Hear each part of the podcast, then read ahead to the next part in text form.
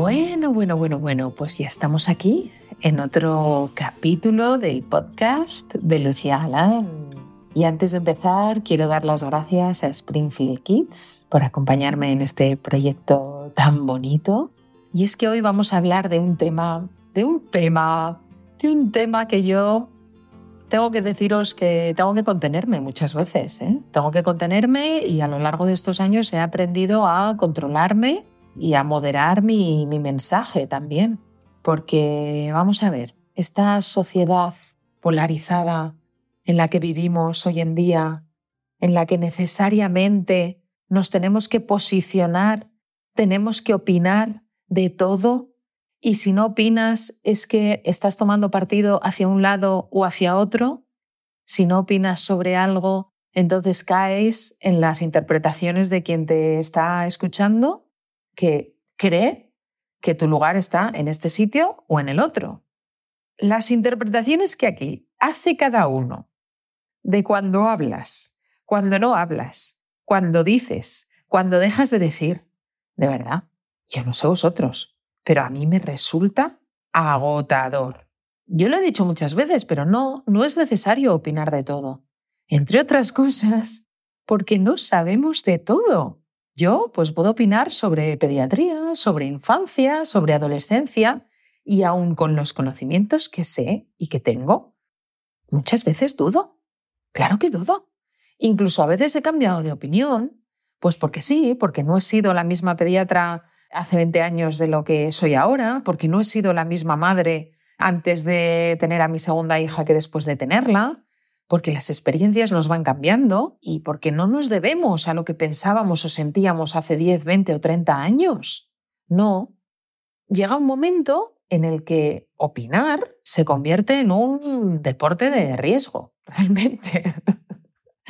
y os lo dice alguien que lleva muchos años en redes sociales. Sabéis que mm, Mariano Sigman es un neurocientífico maravilloso de origen argentino que yo admiro muchísimo. Tiene varios libros, pero el último que ha publicado se llama El poder de las palabras, os lo recomiendo mucho, donde él pone en valor la conversación, la buena conversación, como él dice.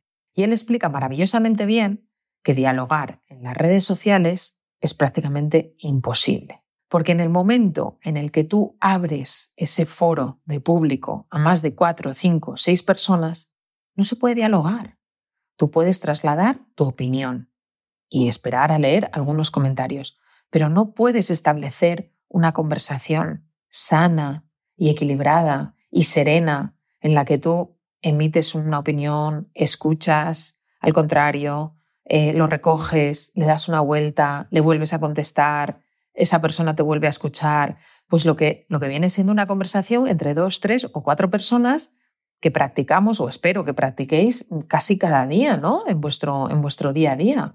Eso es una conversación sana. O las conversaciones que tenéis con vuestros hijos a la hora de comer, a la hora de cenar, los fines de semana. Nosotros aprovechamos muchísimo cuando salimos por ahí a comer o a cenar y en el restaurante parece que, no sé, que les sacas de casa y están como, como más receptivos, como tú estás ahí como súper estricta de fueran móviles, vamos a disfrutar de la comida o de la cena. Pues ahí empezamos todos a hablar y un ambiente relajado y distendido pues ayuda a la buena conversación. Esto en las redes sociales cada vez es más complicado porque la gente tiene muy poco tiempo para expresar su opinión y, son opiniones muchas veces que se dicen desde su disconfort, desde su malestar, desde su odio a veces, y lo vuelcan sobre ti. Y esto pues resulta francamente agotador y a veces desesperanzador, porque dices, ¿realmente esta es la sociedad que nos rodea?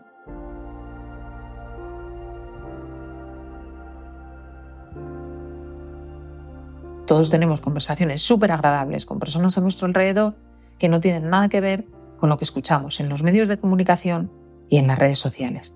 Y la maternidad es algo que se ha polarizado siempre. Escuela infantil sí, escuela infantil no. Alimentación, lactancia materna, baby led weaning, triturados, sueño. Pues yo practico con lecho. Pues el nuestro duerme en su habitación desde que tenía 12 meses. Sanidad pública, sanidad privada. El mío desayuna galletas. El mío no ha probado el azúcar en sus siete años de vida. ¿cuántas veces nos hemos sentido juzgadas por esta polarización tan extrema del mensaje o de las opiniones o de las experiencias personales? Os reconozco que esto viene muchas veces alentado por los titulares de los medios de comunicación, que estaréis de acuerdo conmigo que en los últimos años pues se han radicalizado mucho, buscan el clickbait, el titular cuanto más llamativo es, más rápidamente capta a todo ese público y más tiempo vas a estar en esa publicación, que es lo que busca el medio de comunicación. Y da igual incluso que sea verdad o que sea mentira, porque lo importante es que esa persona esté leyendo eso que el medio de comunicación te quiere vender. Claro, esto es, es jugar sucio.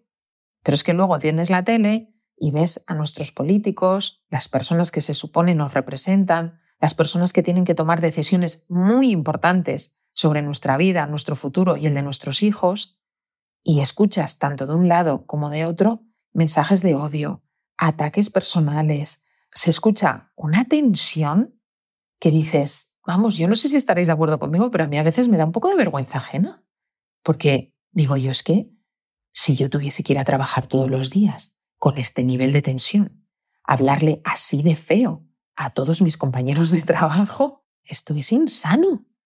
Entonces, este modelo que nosotros vemos y que ven nuestros hijos, se supone que de los líderes que gobiernan un país, este es el ejemplo que queremos dar. O sea, ¿de verdad nuestros líderes no son capaces de hablar desde el respeto, desde la amabilidad, sin recurrir a, mofas, a chistes mm, facilongos que pueden herir sensibilidades de unos y de otros, esos ataques que, de verdad parecen de, patio de colegio. A mí esto me da un poquito de, vergüencita ajena, ¿eh? lo tengo que decir. De repente te ves inmerso en ese movimiento de clickbait en medios de comunicación, mensajes súper agresivos, súper directos en redes sociales, eh, comentarios ¡pam! que pegan ahí donde más duelen. Nuestros líderes de opinión utilizan esa misma agresividad y claro, eso mismo lo escuchas luego en el parque. Y entonces, escuela infantil sí, escuela infantil no. Y nada, pues oye, las madres o los padres que han llevado a los hijos a la escuela infantil desde que eran pequeñitos, pues resulta que son los peores padres del universo. Porque claro, pobrecito niño, dejarlo ahí, va a coger un montón de infecciones, eh, porque es que de verdad, porque es que para eso no haber tenido hijos, escuché yo alguna vez. Sin embargo, aquellas familias que encuentran la manera de que sus hijos no vayan a la escuela infantil, pues escuchas comentarios de, claro, tú que puedes, porque claro, con dinero todo se soluciona, es que no todo el mundo tiene tu suerte, es que tu hijo se va a malcriar porque no sabe lo que es la vida real. Un momento que estamos hablando de un bebé de 12 meses, ¿eh? Pero todo esto yo lo he escuchado, ¿eh? Entonces, vamos a ir por partes. Escuela infantil sí, escuela infantil no. Bueno, ya el título ya es posiciónate. Venga, un, dos, tres, responda otra vez. Mira, no, depende. Yo es que debe de ser que tanto tiempo conviviendo con un gallego me estoy volviendo más asturiana, en lugar de, de más asturiana cada vez, más gallega, ¿no? Pues depende, que es su, su palabra favorita. Depende de qué, pues de muchas circunstancias, de que no podemos entrar a juzgar la dinámica familiar, no podemos entrar a juzgar el momento vital que está atravesando una madre o un padre. No es lo mismo tener un hijo que tener cinco hijos. No es lo mismo vivir en pareja con los dos un buen trabajo y un buen sueldo que ser familia monoparental o tener los dos unos sueldos con los que no llegas a final de mes. No es lo mismo tener a tus padres al lado o en el piso de arriba o en la manzana de, enfrente que se puedan hacer cargo de tus hijos que estar con tu familia a mil kilómetros de distancia. No es lo mismo. Con lo cual, ¿cómo vamos a hacer aquí una regla universal para todas las familias? ¿Quién es quién para entrar en una casa y juzgar a una madre o a un padre de cómo lo está haciendo en base a si lo ha apuntado en la escuela infantil o no? ¿Quién eres tú para entrar aquí y juzgarme? ¿no? Les diría yo a todos ellos. Pues vamos a ver, ¿qué nos dicen los datos, qué nos dice la evidencia científica con respecto a este asunto concreto de la escuela infantil?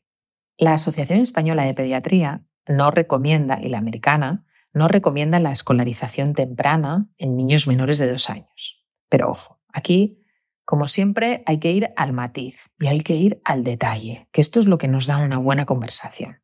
Las buenas conversaciones vienen de desgranar los detalles, de escuchar esa escala de grises que hay siempre entre uno y otro argumento. Ahí es donde está la buena conversación. Así que no nos vamos a quedar con el titular. Por eso he querido hacer un podcast, porque a mí los vídeos de cinco minutos en redes sociales se me quedaban cortos y los libros se me quedaban muy largos. Digo, bueno, pues vamos a hacer una cosa intermedia. Si podemos elegir entre que a un bebé menor de dos años lo cuide nuestra pareja o lo cuide un familiar cercano o lo cuide alguien de confianza, esto es mejor que apuntarlo a la escuela infantil. Un niño sano que no tiene ninguna problemática y que nada de su neurodesarrollo nos preocupa. ¿Y por qué? Porque está demostrado que los niños que acuden a la escuela infantil en esas edades tempranas enferman por tres con respecto a los que no acuden a la escuela infantil, que esto imagino que lo entendéis y que es obvio. O sea, al final tenemos en un aula 5, 10, 15 o 20 chiquillos, cada uno con un virus diferente, y pues se contagian de catarros, bronquiolitis, bronquitis, otitis medias, amigdalitis, enfermedad mano-pie-boca, exantema súbito, megaloritema. Todas estas enfermedades son propias de la infancia y son típicas de las escuelas infantiles. Por eso muchas veces cuando vienen niños a la consulta que han caído malitos, pues en un invierno a lo mejor seis o siete veces y los padres te dicen, es que, jolín, estamos semana sí, semana no, está enfermo, es que está apuntado en la escuela infantil, pero es que total, ¿para qué? Si es que no va. Y, muchas veces a estos niños se llama el síndrome del niño de la guardería, porque, por eso, porque no son infecciones graves, realmente el niño no tiene ningún problema con sus defensas, no tiene ninguna enfermedad de base que nos haga sospechar que hay algo malo en él y por eso coge tantas infecciones, simplemente es un niño menor de dos años, que su sistema inmune es mucho más inmaduro que el niño de cuatro o el niño de seis, por supuesto que el niño tiene la persona adulta, y entonces se contagia con mucha más facilidad de todos estos gérmenes. Y además, como es la primera vez que entra en contacto con estos gérmenes, pues normalmente suelen tener bastantes síntomas.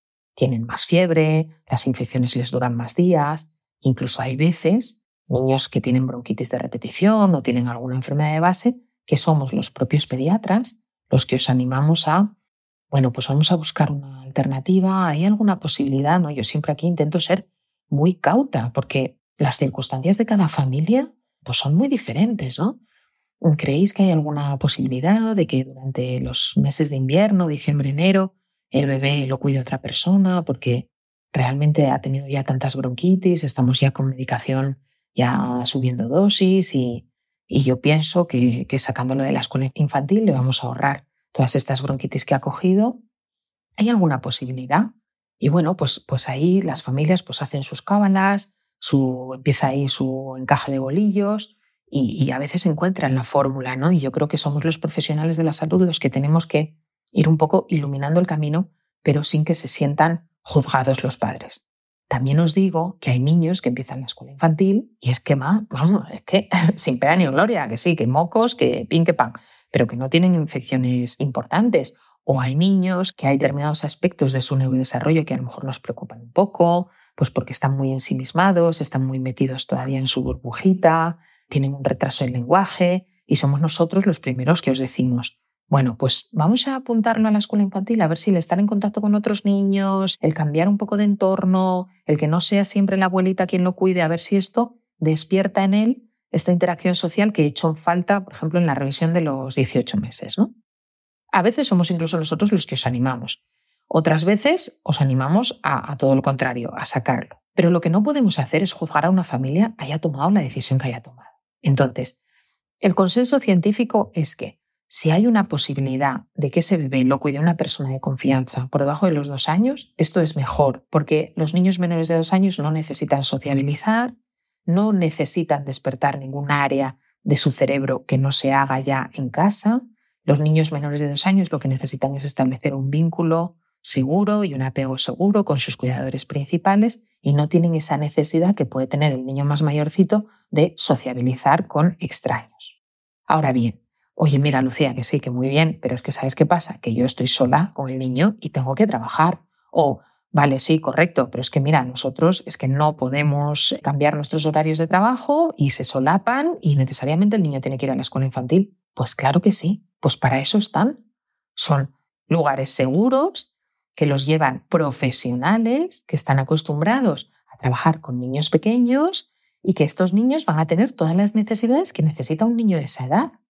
Y esto no nos convierte en peores padres y en peores madres. Y creo que nadie tiene derecho a juzgar las decisiones que tome una familia con respecto a si matriculan o no matriculan a un niño en la escuela infantil. O sea que toméis la decisión que toméis, pues la habréis hecho después de haber reflexionado y haber puesto sobre la mesa todos los pros y todos los contras. Y eso ya merece todos los respetos. También os digo, ninguna decisión es para siempre. A veces los metemos en la escuela infantil y luego al cabo de X tiempo, pues nuestra vida cambia, nuestras condiciones cambian y lo podemos sacar durante un tiempo hasta que empiece el cole. Pues genial, o no. O mira, cuántas madres he encontrado yo que no, no, no, no, yo conmigo, yo me voy a cuidar, me voy a coger una, una excedencia y tal. Y cuando llevan seis meses de excedencia, llegan a la consulta y me dicen, Lucía, mira, esto te lo cuento a ti porque tengo confianza. Pero es que no puedo más, es que no puedo más. Es que lo voy a apuntar porque necesito estas tres horitas para mí. ¿Y qué problema hay? ¿Qué problema hay? Pues ya está. Pues sí, pues esas tres horitas bien que te lo mereces, que bastante dura es la maternidad y la paternidad como para que venga un desconocido a juzgar lo que hacemos y no hacemos, ¿nos parece? Bueno, pues este primer punto. Segundo punto, la alimentación. Madre mía, la alimentación. ¿Vosotros creéis de verdad que nuestras madres y nuestros padres recibieron toda esta cantidad de dardos envenenados que recibimos hoy en día, hagas lo que hagas con la alimentación de tus hijos? Es que hagas lo que hagas, va a estar mal. Si decides no dar pecho, eres una mala madre, porque la Organización Mundial de la Salud dice que la lactancia materna es el mejor alimento que les puedes dar a tus hijos. Y es verdad, pero circunstancias hay muchas. Y nosotros no estamos aquí para juzgar, ¿eh? Nosotros estamos aquí para informar, para asesorar, para acompañar, pero no para juzgar. Oye, pero que si das lactancia materna y además tienes una lactancia estupenda y es una lactancia prolongada y tu hijo tiene tres años y sigue lactando, pero que de verdad, ¿pero qué estás haciendo? Pero que eso es puro vicio, pero que eso es puro vicio, que el niño ya tiene toda la boca llena de dientes, pero que lo vas a malcriar, hombre, por favor. Es que de verdad, es que, es que esta generación de cristal no me extraña. ¿Esto cuántas veces lo hemos escuchado? Pues un montón de veces, ya os lo digo yo. que yo tengo aquí, claro, en la consulta es que yo escucho de todo. Pues sí, hagas lo que hagas, vas a ser juzgada. Entonces, que tienes toda la información en tu mano, decides una lactancia materna, las cosas van bien y la quieres prolongar hasta cuando tú quieras, ole por ti. Y no permitas que nadie entre ahí, porque ese espacio es sagrado y solo te pertenece a ti, a tu pareja en caso de que la haya y a tu hijo. Punto. Y ya está. Y nadie tiene que entrar ahí a juzgar. Este podcast está patrocinado por PixPay, la mejor herramienta de educación financiera para niños y adolescentes a partir de 10 años. El dinero forma parte de sus vidas, por eso es importante educarlos y acompañarlos en el proceso de aprendizaje. PixPay no solo te permitirá dar a tus hijos una tarjeta de prepago segura, que tú decides cómo y dónde pueden utilizar. También te ayudará a enseñarles a valorar el dinero, a gestionarlo y ahorrar. Descubre la herramienta que ya está facilitando la vida a miles de padres y madres. Si quieres saber más, visita pixpay.es. Oye, que, sí, que tú tenías claro que ibas a dar lactancia materna, pero luego empezaste, empezaste a tener una dificultad detrás de otra, te pasaron distintas eh, cosas en, los, en las primeras semanas o primeros meses y mira, pues las cosas al final no son como las habías imaginado y empiezas con una mixta. ¿De verdad alguien va a juzgar a esa madre y la va a tachar de mala madre por hacer una lactancia mixta e introducir algún biberón? O nos vamos al tercer supuesto. Oye, mira, no, yo lo he leído todo, he tenido una pésima experiencia con mi primer hijo y he decidido que con el segundo hijo no le voy a dar pecho. Pues ya está, nadie tiene derecho a entrar ahí. Yo estoy aquí para explicarte lo que necesites, las dudas que tengas, para incluso ofrecerte ayuda si tienes dificultades, porque hoy en día profesionales hay un montón, cada uno especializado en un campo y ayuda te podemos ofrecer. Ahora bien, si la decisión está meditada y está tomada, para adelante. Y esta decisión que has tomado no te convierte en una mala madre, ni muchísimo menos. Por favor, que yo sigo recibiendo en la consulta madres devastadas por estos juicios que se hacen. Entonces, decidas lo que decidas, bien está, ya está bien. Pero es que luego el bebé cumple seis meses y empezamos con la alimentación complementaria. Y si haces un BLV, pues porque eres una hippie y menuda hippie que eres, que ya verás como el niño se te atragante, que susto te va a dar, bonita. Pero es que si le das triturados, triturados. Pero no, hombre, no. Que luego el niño no va a aprender a masticar. Que esto a mí me hace mucha gracia, porque yo todavía no he conocido a un adulto que no sepa masticar una tortilla francesa. y todos los que estamos aquí, todos los que estáis escuchando este podcast, hemos empezado con la papilla chafadita como nos preparaban nuestras madres. Entonces, hagas lo que hagas, bien está. Infórmate, asesórate, cuándo podemos empezar con el BNV, cuándo podemos hacer un método mixto si es que tu hijo no está preparado a los seis meses para hacer un BLV, en qué consiste la alimentación con triturados, qué tipo de alimentos les debemos dar, cuáles son esas proporciones, pues todo eso que ya os sabéis de mis libros y de mis cursos, pues pongámoslo en práctica pero que nadie, que nadie se atreva a juzgar el tipo de alimentación que le vas a dar a tu hijo. El otro día venía una madre a la consulta y me decía, mira Lucía, yo es que estaba súper agobiada, súper agobiada, porque claro, todo el mundo me decía lo del BLV, el BLV, el BLV, y, chica, yo de verdad que, que yo lo intenté, pero es que, eh, es que tenía tanta ansiedad que es que el niño empezó a dejar de comer. ¿Esto es posible? Y yo, claro que es posible, porque es que esta ansiedad, tu bebé la percibe como la percibo yo, como la percibe todo el mundo que está a tu alrededor. Y nuestros hijos tienen un radar increíble que mm, mm, percibe nuestra alegría, nuestras sonrisas, nuestras carcajadas, nuestra calma, nuestra serenidad, pero también nuestra ansiedad. Claro que sí. Y hay críos que hacen verdaderas huelgas de hambre ante situaciones auténticamente tensas, incluso a veces violentas, que se ponen en casa con respecto a la alimentación y esto lo vemos. Y quien lleve unos años trabajando en pediatría, vamos, me dará la razón. Entonces, esta mamá venía a consulta simplemente para que yo validara sus emociones y le dijera, mira, se acabó. Vamos a darle triturados, mujer. No te agobies. Empezamos con el triturado. Dentro de un mes vemos a ver cómo está, a ver qué tal se apaña. Verás cómo él ya empieza a, a tirar las manitas hacia la comida, ve ofreciéndole cositas, le podemos ir pasando las cosas chafaditas con el tenedor y, vamos, vamos a ver y empezamos con los trocitos a los siete, a los ocho o a los nueve meses. Estate tranquila. Y me dijo, pobrecita, me dice, ¿pero de verdad lo podemos hacer así? Y yo, pues claro que sí. Y cuando volví a casa, iba reflexionando y pensando, qué mal lo hemos hecho los profesionales sanitarios para que las madres tengan este sentimiento de culpa. Claro que está fenomenal como si está fenomenal que decidas hacer un BLV y que te pongas ahí firme con el BLV, te informes, te leas libros, te hagas cursos y consigas un BLV en dos semanas y el niño coma de todo, pues genial y bravo por ti. Pero hay muchas opciones y todas son buenas. Siempre os decimos, lo importante no es tanto la consistencia de los alimentos, sino los nutrientes que llevan cada uno de ellos y saber qué proporciones tienen que comer de las verduras, de las proteínas, de los hidratos, de que la fuente de hidratos sea cereal integral mejor que cereal refinado, pues eso, que el pan sea integral y no sea el pan blanco, que la pasta sea integral y no sea pasta blanca, todas estas cosas que seguro que ya sabéis. Entonces, ¿podemos dejar de juzgar? ¿Podemos dejar de opinar sobre lo que hacen los demás en cuanto a la alimentación? Os voy a contar. A mí me pasó hace unos cuantos años de estar en una terracita con mis hijos y nos habían puesto unas patatitas ahí con no sé qué habíamos pedido, nos pusieron unas patatitas y mis hijos estaban comiendo dos helados gigantes, pero gigantes, ¿eh? Era pleno verano y estaban ahí, pa, pa, pa, pa. Bueno, pues resulta que me encuentro yo en redes sociales un comentario que además me habían tenido la poca elegancia de, de etiquetarme, diciendo que habían visto a Lucía, mi pediatra, en una terraza comiendo patatas fritas y sus hijos hinchándose a helados. ¿Hay que tener mala baba para hacer esto? hay que ser mala persona, hay que ser mala persona, porque vamos, yo no me meto con nadie. A mí me habéis visto a mí alguna vez meterme con alguien, yo no me meto con nadie, me podéis dejar vivir tranquila. Eso me convierte en una mala madre. El haber visto esa escena es extrapolable a que yo doy a mis hijos de comer ultraprocesados, azúcares y que tienen una alimentación de caca. ¿Verdad que no? Que están viendo una fotografía que en ningún caso se puede extrapolar a una vida entera de hábitos de vida. Bueno, pues esto pasa.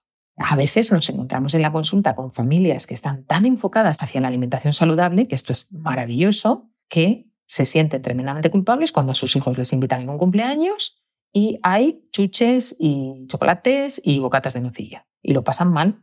Pues esto tampoco es saludable. Perder tu paz mental porque vayas a un cumpleaños de uvas a peras y haya bocatas de nocilla, esto no es, no está ajustado. Siempre os digo que lo que marca los hábitos de vida en la salud de un niño y de un adulto es lo que tenemos en el carrito de la compra, lo que está en esa lista semanal de la compra que hacemos, lo que nos encontramos en la despensa y en las neveras de cada casa. Esos son los hábitos de vida saludable. Pero a mí esta semana me han regalado un panetone ¿Y qué hemos desayunado hoy y ayer? Pues panetone. Y buenísimo, porque nos comemos tres panetones al año y ya está. ¿Y pasa algo? No pasa nada. Es que no pasa nada y me niego a sentirme culpable. Y me niego luego a castigarme a estar tres días sin comer. O, o, irme al gimnasio cinco horas seguidas para quemar el trocito de panetone que me he comido. Hombre, por favor que luego estamos el resto de la semana con nuestro plato de jarba, nuestras verduras, nuestras ensaladas, nuestra carne, nuestro pescado, nuestros huevos y ser ultraprocesados en casa. ¿Entendéis? Entonces, darle una galleta de vez en cuando a tu hijo, pues no, no te convierte en una mala madre. No. Si estuvieses dándole galletas todos los días, refrescos, bebidas energéticas en niños de 8 años, en adolescentes, si les ofreces comprarles el tabaco a tus hijos de 15 años o te vas de botellón con ellos con 16, pues hombre, ahí ya entramos en un terreno de o tienes poco conocimiento o algo estás haciendo mal. Pero mm, suavicemos un poco el mensaje y seamos un poco más empáticos y sensibles unos con otros, que a veces esos comentarios vienen de mujeres, que esto es lo más doloroso de todo, porque oye, que tire la primera piedra quien sea aquí una madre perfecta. Os digo que yo llevo 20 años viendo madres en la consulta, de todos los tipos, y la madre perfecta todavía no ha aparecido. ¿eh? Así que menos lobos caperucita. Luego entramos en otro terreno, que es el sueño. Madre mía, el sueño. Los que practican con hecho, porque son unos hierbas y ya veréis, vuestro hijo no vais a sacarlo de la cama hasta que tenga siete años. Vamos a olvidaros de, tener una vida sexual activa, ¿eh? porque vamos, con el chiquillo ahí, imposible. Y además se va a hacer un mimado, bueno, insoportable. Los que deciden sacar a su bebé de la habitación a los 11-12 meses, bueno, es que sois unos desapegados. Es que vosotros, es que no sé para qué la gente tiene hijos, me dice a mí el otro día una paciente. Es que el otro día me enteré que sacaron a su bebé a los nueve meses de la habitación. Pobrecito, se va a traumatizar. Hombre, pues no. ¿Quién tiene derecho a entrar en esa casa y juzgar y, opinar sobre los motivos que llevó a esa familia a sacar al bebé de la habitación eh, entre los 9 y los 12 meses? A la habitación de al lado, en su cunita, en su habitación. Yo no me atrevería, jamás me atrevería yo a meterme en la habitación de un paciente a decir si lo está haciendo bien o lo está haciendo mal. Yo le puedo aconsejar de cómo es el sueño seguro, cuáles son las medidas para prevenir la muerte súbita del lactante, ¿Qué tenemos que tener en cuenta? Por supuesto que sí, por supuesto que sí. Y todo esto, insisto, lo tenéis, vamos, en, cualquier sitio donde busquéis, empezando por mis libros y cursos, ahí lo tenéis todo. Pero yo, entrar a una habitación de unos pacientes y decirles, en sentido figurado, ya me entendéis, mm, no, mira, es que me parece fatal lo que estáis haciendo. Pobrecito vuestro bebé a los 12 meses en su habitación se va a sentir solo. No, claro que no. Porque además, la evidencia científica no dice eso, como tampoco dice que los papás que practiquen con lecho con sus hijos, hasta que ellos decidan, traumatizan a los niños. Pues claro que no. Vuestro hijo tiene dos, tres añitos y seguís durmiendo en la misma, en la misma cama, en la misma habitación. Pues fenomenal. Yo siempre les digo, cuando venís con temas de sueño, siempre os pregunto, ¿hay algún conflicto entre vosotros porque el niño duerma con vosotros? Y si la respuesta es que va, si lo disfrutamos un montón, estamos ahí súper a gustito, pues ya está, punto en boca, yo no tengo nada que decir. Maravilloso. Y anda que no recuerdo yo, cuando estaba malita, que ahí me colaba en la habitación de mis padres y me metía ahí entre los dos me acurrucaba y mis padres ahí me cogían, pues yo tengo ese recuerdo de niña, de cuando estaba malita. Recuerdo caminar a oscuras por el pasillo. Yo vivía en, un piso que tenía un pasillo muy largo y recuerdo ir ahí tanteando las paredes y entrar en la habitación de mis padres, que estaba al fondo, y, y meterme en la cama y meterme, colarme ahí entre los dos. Pues no es bonito ese recuerdo. Y vamos, no ha habido noche de mis hijos que no hayan estado enfermos y que yo no haya dormido con ellos. O sea, siempre, incluso a día de hoy, mis hijos ya son mayores, son más altos que yo, y hay noches, malas noches, en las que me acurruco ahí con ellos en la cama. ¿Y qué problema hay? No hay ningún problema. Pero es que si no están enfermos y vuestra opción y, vuestra decisión ha sido colechar, pues maravilloso. Por favor, que nadie entre ahí a juzgar. Ni una cosa es mejor que la otra. Ahora, si uno de los dos tiene problemas, si no estáis de acuerdo, si eso empieza a generar un conflicto entre la pareja, si eso se ve claramente, pues entonces ahí no es que haya un método mejor que el otro, es que hay que intentar buscar una solución acorde a todos, porque al final, si sois una familia, sois una familia para todos. Y si se toma una decisión que perjudica mucho a uno, pues eh, no es que sea una mala decisión, es que eso nos debe de saltar las alarmas de que tenemos que intentar buscar un camino intermedio que sea óptimo para todas las partes. Y en esto consiste la crianza. A veces nos da la sensación de que en la maternidad, cuanto más madre sufridora, cuanto más madre abnegada, este de hemos venido aquí a sufrir, parece que cuanto más de todo esto, mejor madre eres. Y mira, no. La verdad es que no te coges un par de horitas para irte al gym, ole por ti que lo puedes hacer. Le dejas a tu hijo a la vecina un momentín para ir a hacerte la manicura, pues maravilloso. Oye, que mira, yo hoy llevaba, es que ni me acuerdo, la última vez que fui a hacerme las cejas. es una tontería. pero dije, mira, hoy voy, pero si es que es, media hora, lo tengo en lado de casa, me cogen sin cita porque es una cosa rapidísima. Y fui y mira qué, chorrada, ¿eh? que te dan ahí el masajito ahí en la ceja y te quitan los cuatro pelillos, porque yo tengo cuatro pelillos. Pero ya está, de verdad, tanto cuesta que a veces este tipo de decisiones nos hacen sentirnos culpables porque todo lo que está a nuestro alrededor es más importante que nosotros mismos. Pues no, pues no. El problema a veces surge cuando están tus necesidades y las necesidades de tu pareja. Y cuando esto está desequilibrado, que esto es otro jardín. A veces a ti te da la sensación de que tú no haces nada por ti misma, por tu propia salud mental, por tu cuerpo, por tu físico, por, por tus hobbies, por tus gustos, y sin embargo tu pareja parece que no renuncia a nada, que lo hace todo. Ahí sí que en la consulta vemos infinidad de conflictos, ¿no? Que parece que hay parejas que la maternidad o la paternidad no les ha cambiado en nada porque siguen su, su marcha igual y las hay que su vida gira a 180 grados y es que no son ni su sombra. Pues ahí hay un problema. Ahí hay un problema, no es que una cosa esté mejor que la otra, es que tenemos que buscar el equilibrio. Pero esto es una circunstancia de cada uno de nosotros. Y esto ni es necesario airearlo, ni es necesario estar llorando por las esquinas, ni no, pues uno encuentra sus personas refugio para liberarse y para intentar pues que te aporten a veces esa luz o esa perspectiva que tú no, no ves. Y yo, pues no sé, pues será que por mi profesión o por mi manera de ser, pues muchas veces los, los pacientes depositan en mí esa responsabilidad, ¿no? Y entonces de repente el papá me dice una cosa, la mamá me dice otra, y de repente los dos me miran fijamente y me dicen, ¿y tú qué opinas? Y tú estás como ahí tragando saliva.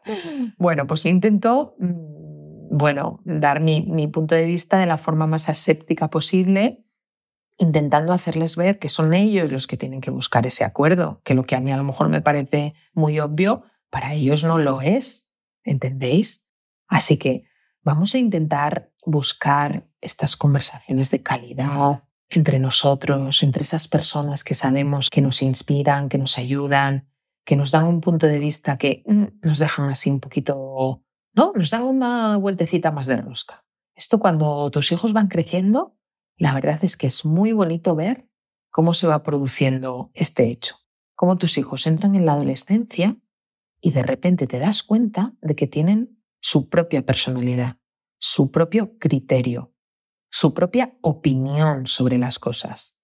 Y esto, es que te llena de orgullo, porque hay en, algunos aspectos en el que en la opinión estás en las antípodas. O sea, opinan totalmente contrario a ti y dices, pero ¿cómo esto ha podido ser? Si es que yo opino totalmente al revés.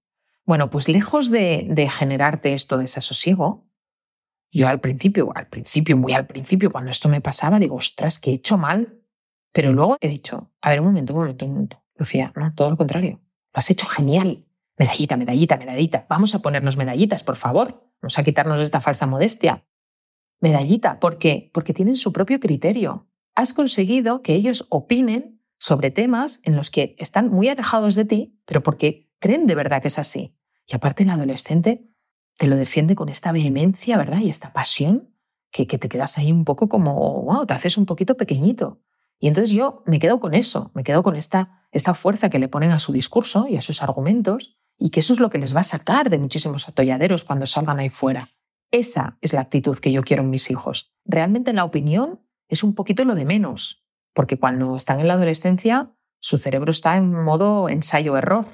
Entonces ellos van repitiendo su discurso y un discurso que van a ir modelando, que van a ir suavizando, que probablemente con los años vayan cambiando, pero ese es el momento en el que están, es su momento en el que hacen esa poda neuronal de la que os he hablado muchas veces, en el que las conexiones neuronales que estaban durante toda la infancia y que se habían establecido durante toda la infancia, cuando llegan a la etapa adolescente, que es un intermedio entre la infancia y la, y la vida adulta, pues no necesitan todas esas conexiones que han hecho. Y nuestro cerebro ahorra energía como pueda. Entonces se produce una auténtica poda, se cortan las conexiones neuronales que nuestro cerebro interpreta que no las va a necesitar. Y entonces se quedan con lo que ellos creen que sí van a necesitar. Y esa poda depende de los estímulos que reciban. Si nosotros educamos a nuestros hijos en los gritos, en las amenazas, en los castigos, en no escucharles, en cortarles continuamente, interrumpirles, en no respetarles, pues entonces su cerebro se va modelando hacia esa forma de ser y entonces cuando llega la adolescencia se produce una poda de las conversaciones tranquilas, serenas, respetuosas, porque se ha potenciado mucho la otra manera de hablar. Y entonces serán adultos que tiren hacia ese lugar.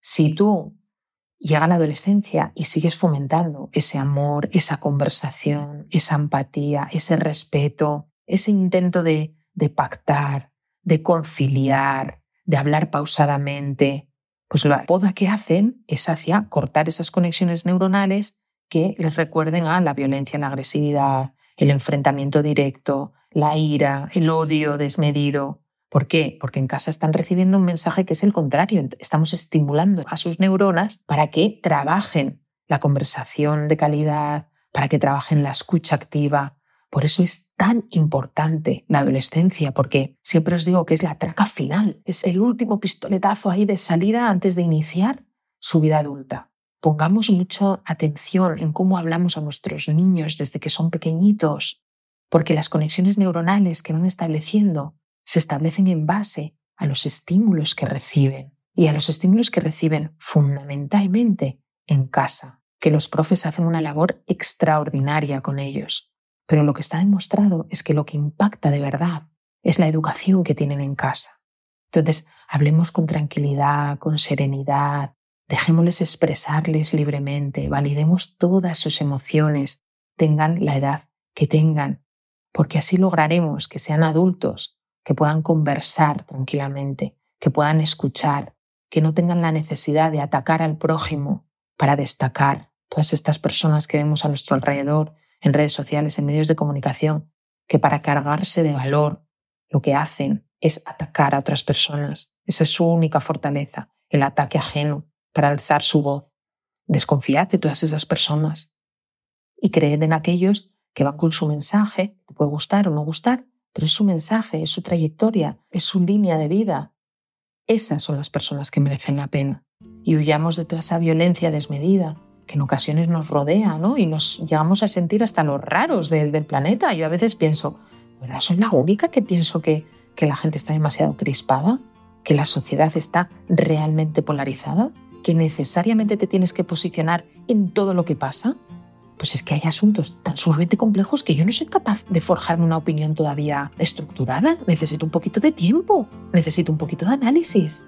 Así que mucho ánimo en este viaje de aprendizaje intentad mm, compensar toda esta velocidad y todo este juicio que nos encontramos ahí fuera con mensajes optimistas, positivos, con mensajes de sostén, de apoyo y de respeto hacia las personas que más queréis. Gracias, Gracias a Springfield Kids por acompañarme en este viaje y nos vemos en el próximo podcast. Chao, chao.